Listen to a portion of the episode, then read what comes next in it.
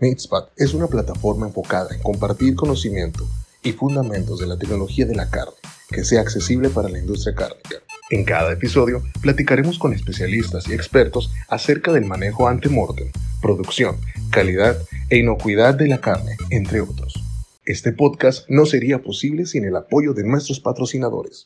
The U.S. Meat Export Federation, the Niche Meat Processor Assistance Network, the National Provisioner, and Ultrasource, the new standard for innovation. Bienvenidos a todos, como Meatspad en versión en español. Tenemos a nuestro primer invitado, invitado de honor, a Juan Garza, es el eh, actual vicepresidente comercial en, una cadena de supermercado de muy alto renombre en República Dominicana. Juan y yo nos conocimos más de más de cinco años cuando estábamos por, por HEB, ahí coincidimos. Estamos, vamos a empezar a hablar un poquito de los métodos o maneras de comercializar la carne en el área del retail y cómo podemos todos pueden aprovechar eso para tener mayor utilidad. Este es un episodio pues, muy importante. Con esto estamos arrancando el, esta versión en español. Tuvimos mucha respuesta de, de, gente de Latinoamérica, que pues que muchos de los conocimientos que lo tenemos en el, en el otro podcast en inglés, pues empezar a, a ponerlos en español. Bienvenido, Juan. Muchas gracias por aceptar la invitación. Cuéntanos, cuéntanos cómo estás, cómo te trata la vida en esta vida de pandemia. Buenas tardes, bienvenido. Bien, buenas tardes, Francisco. ¿Cómo estamos? Un saludo a todas las, las personas que siguen tu, tu podcast eh, y felicidades por este nuevo episodio en, en español. Esperemos que, que la gente le pueda sacar provecho a lo que podamos compartir el, el día de hoy. Y pues sí, viviendo en estos momentos de, de pandemia, de, de, COVID, adaptándonos a, a, la nueva realidad, aceptando la nueva manera de, de vivir, los cuidados que hay que tener eh, y la manera de seguir hacia adelante con, con lo que nos arrojen. Eh, creo que nos ha, nos ha servido a muchos eh, porque he escuchado a muchas personas hablar al respecto y es, nos ha servido también, a pesar de, de, de, de la parte negativa, la desgracia, el, el, los casos tan difíciles y ya en muchos casos cercanos que, que, nos han tocado vivir, pues también darnos cuenta de cuáles son las prioridades en la vida, eh, cuidarnos mucho, la parte de la salud, que es una cosa que de un día a otro se puede desaparecer y en la realidad te pone, te pone en perspectiva cuáles son las cosas que importan.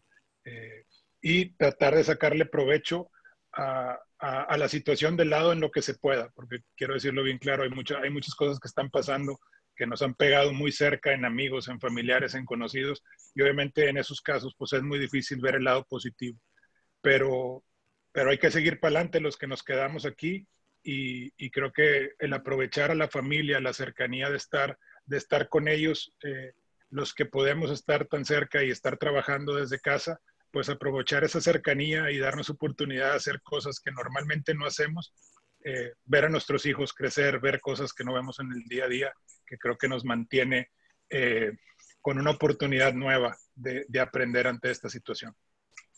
Claramente, y, muchas gracias por compartir eso. Sí, en realidad, sí, para mucha gente de, nuestros, de nuestra audiencia que tiene familia, pues sí ha sido, así como para todos, un nuevo, un nuevo cambio. Muchas gracias por compartir eso. ¿Nos podrás compartir un poquito de tu historia en el, en el mundo de la carne, cómo inició tu carrera, para que la gente te conozca un poquito de, de, de dónde vienes, quién es Juan. Eh, adelante. Yo nací en, en, Monterrey, mi familia es originaria de, de la frontera en Tamaulipas. Eh, y bueno, una vida normal en, en, en Monterrey. Mi papá siempre ligado, y mis abuelos siempre ligado al tema de la, de la producción de carne a nivel de, de pues no, no, quiero decir de hobby, pero de, de, una actividad de fin de semana que generaba un ingreso adicional eh, para la casa. Entonces siempre ligado a, ese, a esa producción de ganado comercial eh, en los ranchos. Y de ahí al momento de decidir qué estudiar, pues eh, al igual que tú, pues estudié ingeniería en industrias alimentarias, eh, ahí tuve la oportunidad de conocer a, a, a, mi mentor, a mi maestro, a mi amigo, a, Jesús Velasco, que fue quien, quien, quien marcó, creo que, mucho de lo que yo iba a hacer en, en mi vida. Y bueno, pues gracias a él, la oportunidad de estudiar en, en, en Nebraska la maestría en ciencias de la carne. Después tratar de, de, de ver la oportunidad del doctorado, eh, tomar la decisión de que eso no era para mí, te felicito a ti en lo que, en lo que estás haciendo. Yo me di cuenta que para mí no era lo que yo, lo que yo requería, yo necesitaba. Y bueno, de ahí arrancamos a trabajar en, en, la parte de retail, en supermercados, en la parte de, de carnes o toda la parte que, de, frescos, de perecederos. Y de ahí una maestría, la oportunidad de una maestría en agronegocios, a diferencia de una maestría en administración, una maestría en agronegocios en, Kansas State, donde tú estás eh, ahora. Y de ahí, después de estar trabajando en, en HEB por, por 12 años, principalmente en lo de la carne y llevando la parte de salchonería, pescados y experiencia en la tienda, pues salió la oportunidad de venir para acá a, República Dominicana a un rol ya comercial de, de, total empresa, llevando la parte de, de, ropa, de abarrotes, de abarrotes no comestibles, de, frescos y, y, de, y de mercancías generales. Que en un rol un poco distinto ahora por los últimos ya cinco años y medio, y eso es en, una historia breve que es lo que, lo que he hecho. Muchas gracias por compartir eso. Bueno, y, comenzamos un poquito a hablar de más, más técnico, más vamos al, a lo interesante de, este episodio. Tenemos algunas preguntas por hacerte el día de hoy y, con tu experiencia nos puedas, nos puedas deleitar con, pues, con tus conocimientos. ¿Cuáles son algunos de los métodos actuales para, para comercializar carne y obtener mayor utilidad? Creo que como, como un método, un único método para generar utilidad, creo que la, respuesta no existe. Creo que hay hay múltiples vías para generar, para generar rentabilidad eh, en, la transformación o en el procesamiento de carne al día de hoy. Pero creo que todas esas vías que podemos discutir las varias eh, aquí en, un poquito más de tiempo, creo que tienen que partir de una, de una relación eh, comercial en todos los puntos de la cadena basado en ganar-ganar. Creo que, que, los tiempos han cambiado mucho. La, solicitud de los clientes por, la gran cantidad de información a la que están expuestos el día de hoy y la gran cantidad de atributos y de mensajes que reciben, eh, nos ha llevado a tener un cliente demasiado exigente, lo cual es bastante bueno porque nos ha retado en toda la cadena a tener un mejor producto o a generar el producto que atiende mejor a la necesidad de ese cliente. Entonces, ya ese, ese, ese mercado genérico donde era lo mismo comprar en un lugar, comprar en otro lugar y que el única, la única variable en la conversación era el precio, creo que esos tiempos han cambiado muchísimo, o los costos. Hay todavía un espacio en en un cierto nivel de, de productos para, para, esa conversación. Entre más cercano estés a, a, a commodity o en lo más commoditizable que sea, pues más estamos llegando al tema de, de costo puro, cuál es la mejor opción a nivel de costo. Pero aún hablar de, solo costo nos lleva a la conversación de, del ganar-ganar, porque un tema de costo, de relaciones a corto plazo, no te da esa sustentabilidad eh, en el negocio en ambos lados que, que, uno está buscando.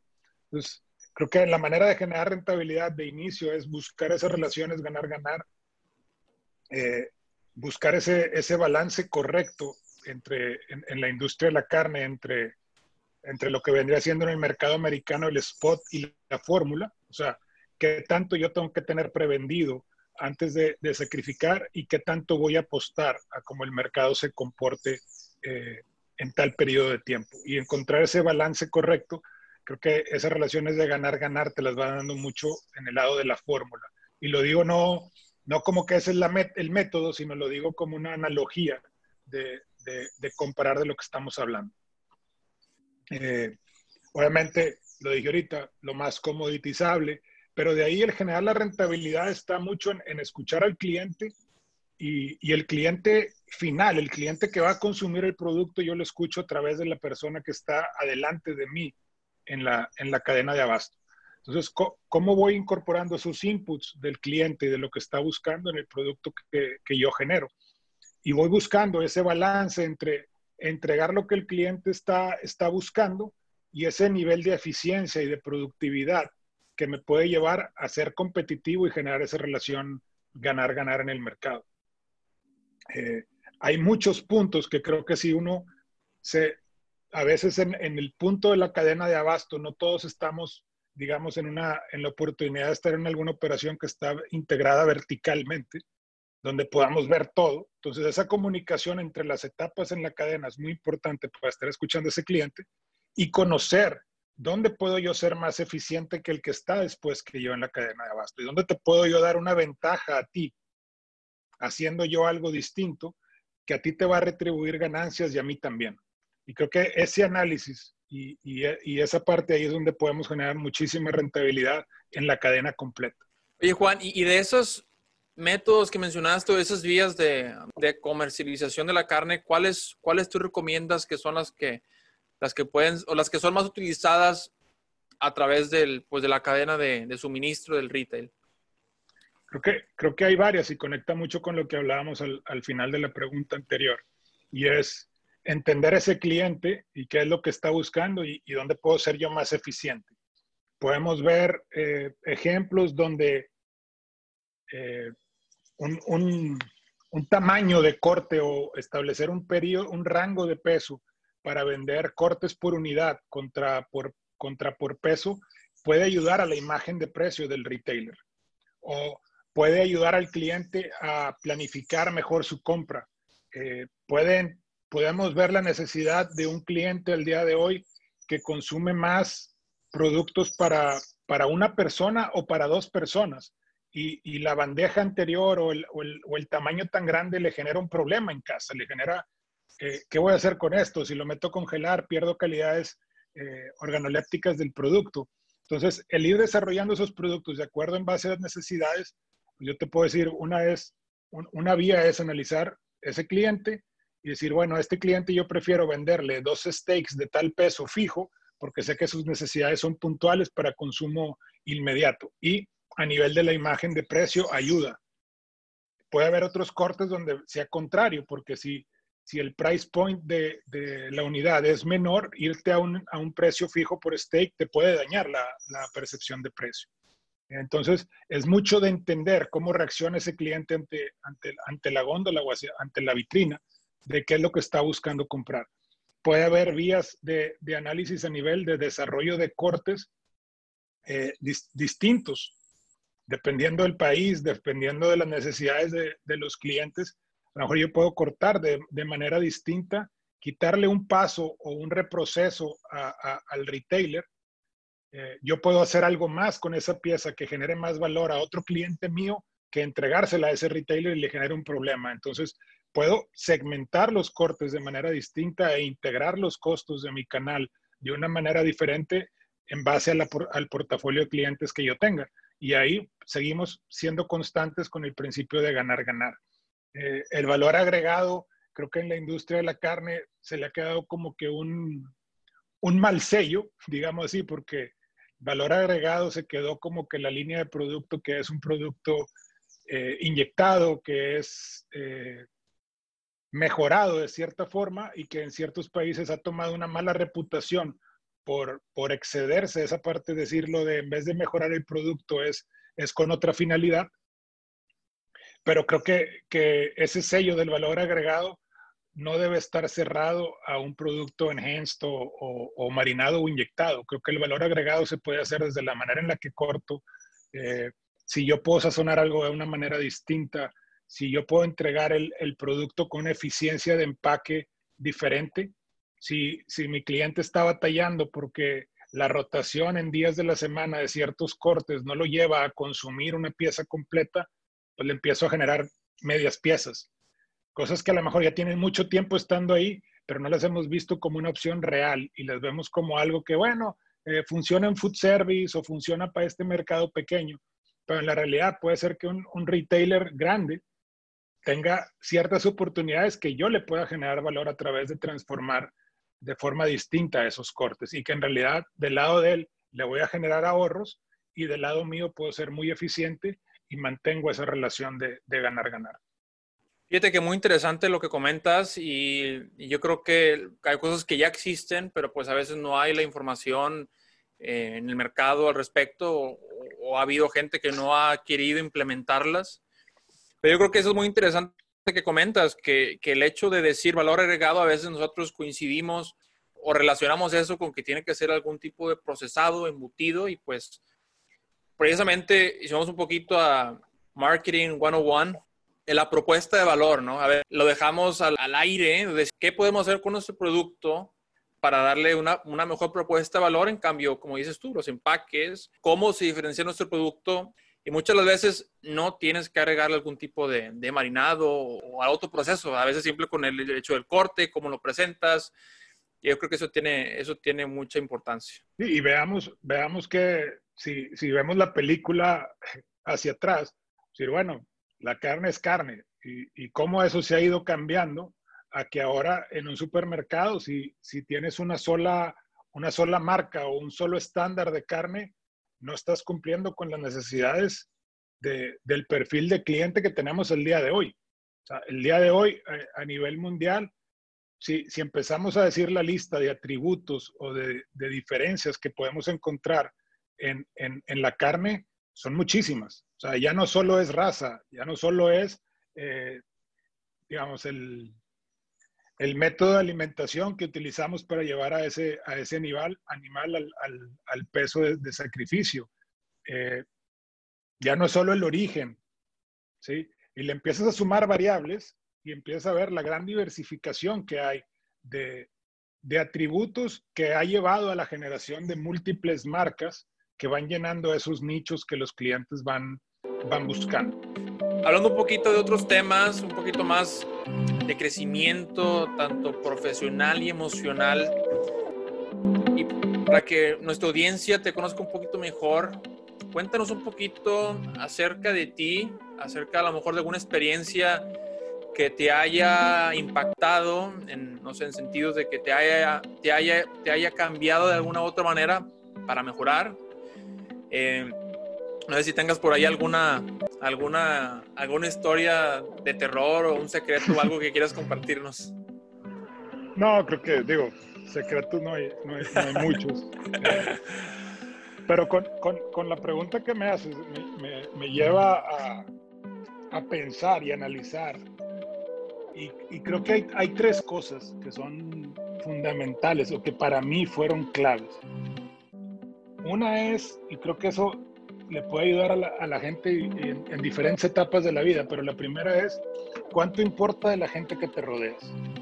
Eh, y uno va tomando decisiones en la vida, dependiendo de quién te vas rodeando, tú ves gente que, que suma, gente que resta, eh, y obviamente toda la gente con la que yo, con la que yo me he rodeado, eh, creo que han dejado algo positivo y, siempre voy a estar agradecido con, con, diferente gente y ahí pudiera incluir eh, pues los papás que te recibieron en el intercambio, cuando tú fuiste de intercambio, dejarte vivir en su casa y lo que ellos generaron, eh, la familia que actuó como host family cuando te vas a estudiar fuera, eh, en, en, la maestría, tu primer jefe, un maestro en la escuela, esa gente que tú te vas rodeando y que te van marcando y te van dando oportunidades, creo que para mí ese es esa es una de las primeras, las primeras cosas que son clave. Y lo digo porque esa parte juega en la segunda y en la tercera.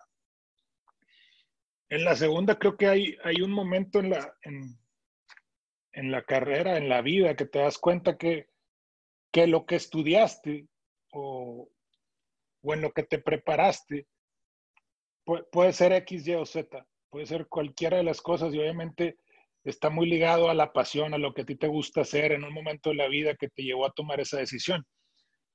Pero hay un momento donde te das cuenta que independientemente de lo que estudiaste, y creo que tú que tienes la oportunidad de estar estudiando ahorita en, Estados Unidos, te vas a dar cuenta que en realidad lo que aprendiste, sí, te pudiste haber aprendido eh, la, la bioquímica y la química orgánica y los nombres de los músculos en latín y muchísimas cosas técnicas que a lo mejor más adelante ya no vas a usar tanto, pero que la realidad lo que fuiste desarrollando en ese tiempo fue una manera de pensar y una manera de pensar de cómo resolver problemas. Y creo que en el momento en que te das cuenta de eso en, la vida, se te abren los ojos para seguir avanzando y, no cerrarte o, o dejarte como que encarcelado en unas paredes de que solo puedo hacer esto porque en realidad lo que te estás preparando es para la vida. Y la tercera, y, esta va muy conectada a la primera, en esa gente que, que te comentaba, que, con la que te rodeas, es el momento en el que te das cuenta que, que ya no importa tanto cómo tú puedas hacer las cosas, sino cómo en realidad tú puedes influenciar a otros para, para hacer las cosas. Y es cuando te das cuenta que ya no es lo que, ya lo que yo puedo hacer, lo que me enseñaron para yo hacerlo con un nivel de exigencia, sino que cómo logras que otras personas lo puedan hacer con ese mismo nivel de exigencia o esa misma eh, dedicación o precisión que tú hagas. Entonces, mucho escuchamos de liderazgo y creo que hay libros de liderazgo para todos. Hay, hay libros para quien se robó mi queso y hay libros para, para quién me trajo el queso. O sea, hay libros que hablan de izquierda, hay libros que hablan de derecha, hay otros que van para arriba, hay otros que van para adelante. Pero creo que con lo que uno se va quedando, de lo que va uno aprendiendo, te va definiendo en esa capacidad de darte cuenta que hay un momento donde ya no es, ya no es lo que yo puedo hacer, ya no es lo que me enseñaron, ya es cómo yo lo pueda transmitir y cómo impacto a otra gente. Y, y creo que con la pregunta que me hiciste, creo que esos son los tres momentos o los tres puntos clave en la carrera de alguien que, que, te ayudan a seguir creciendo. Y espero que no sean los únicos tres con los que me quede, sino que me falten unos cuatro o cinco más por, por aprender. Y al final te los platico a ti como, como un testimonial que te sirva a ti, pero que también le sirva a, las personas que nos están escuchando como algo fuera de, la industria de la carne y que, que genere valor en las personas para empezar, muchas gracias por, por, compartir eso. Yo creo que son temas muy profundos de, liderazgo. Yo recuerdo, yo creo que hace como seis años que nos sentamos a platicar y me recomendaste en esa comida, comimos con el doctor Velasco, con Chuy. Yo recuerdo uno y me quedé con eso, un libro, La Paradoja. La verdad, eso a, a esa edad que tenía en ese momento, pues yo creo que me ayudó mucho para, pues, para ir tomando decisiones adecuadas. Eh, hay, como te decía, hay libros de todo tipo, uno, los va leyendo y se va quedando y va, y va generando su propia idea y su propia eh, filosofía de liderazgo, digámoslo así. Eh, con eso que te decía en el tercer punto, hay un libro, hay un libro que, que, el título te lo dice todo y creo que es un libro ya viejito, pero yo sigo recurriendo a él en, en, en algunas situaciones que en el título, el título te dice, What got you here won't get you there. Y es, y es ese momento donde te das cuenta que ya lo que te llevó al éxito profesional ya no va a ser ese siguiente paso. Y ahí, pues te digo, quisiera mencionar todas las personas y darles ese crédito porque eso no fue un trabajo mío, eso fue un trabajo de gente cercana que, que en realidad tenía ese interés genuino en ayudarme, que me ayudaron a darme cuenta de eso. Excelente. tenemos una última pregunta ya un poquito volviendo a un poquito de, términos más técnicos de, pues de nuestro tema de hoy, de la, del tema de comercialización de la carne. De tu punto de vista, ¿qué atributos busca el cliente actual al entrar a nuestra tienda, llámese la que sea? ¿Cuáles son los, cuáles son los atributos que, que, tú les das el mayor, el mayor impacto para que tengan esta influencia en, el cliente actual?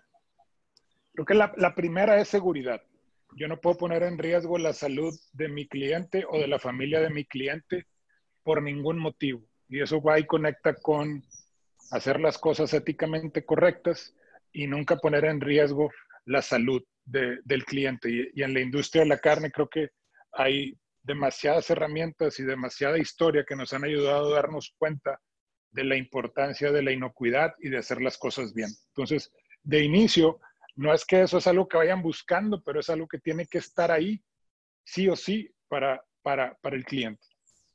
Eh, y de ahí creo que empieza, empezamos a, tendríamos que empezar a hablar de diferentes tipos de cliente y a qué, a qué cliente objetivo, a qué cliente estoy enfocado yo como retailer para poder satisfacerle esas necesidades al cliente.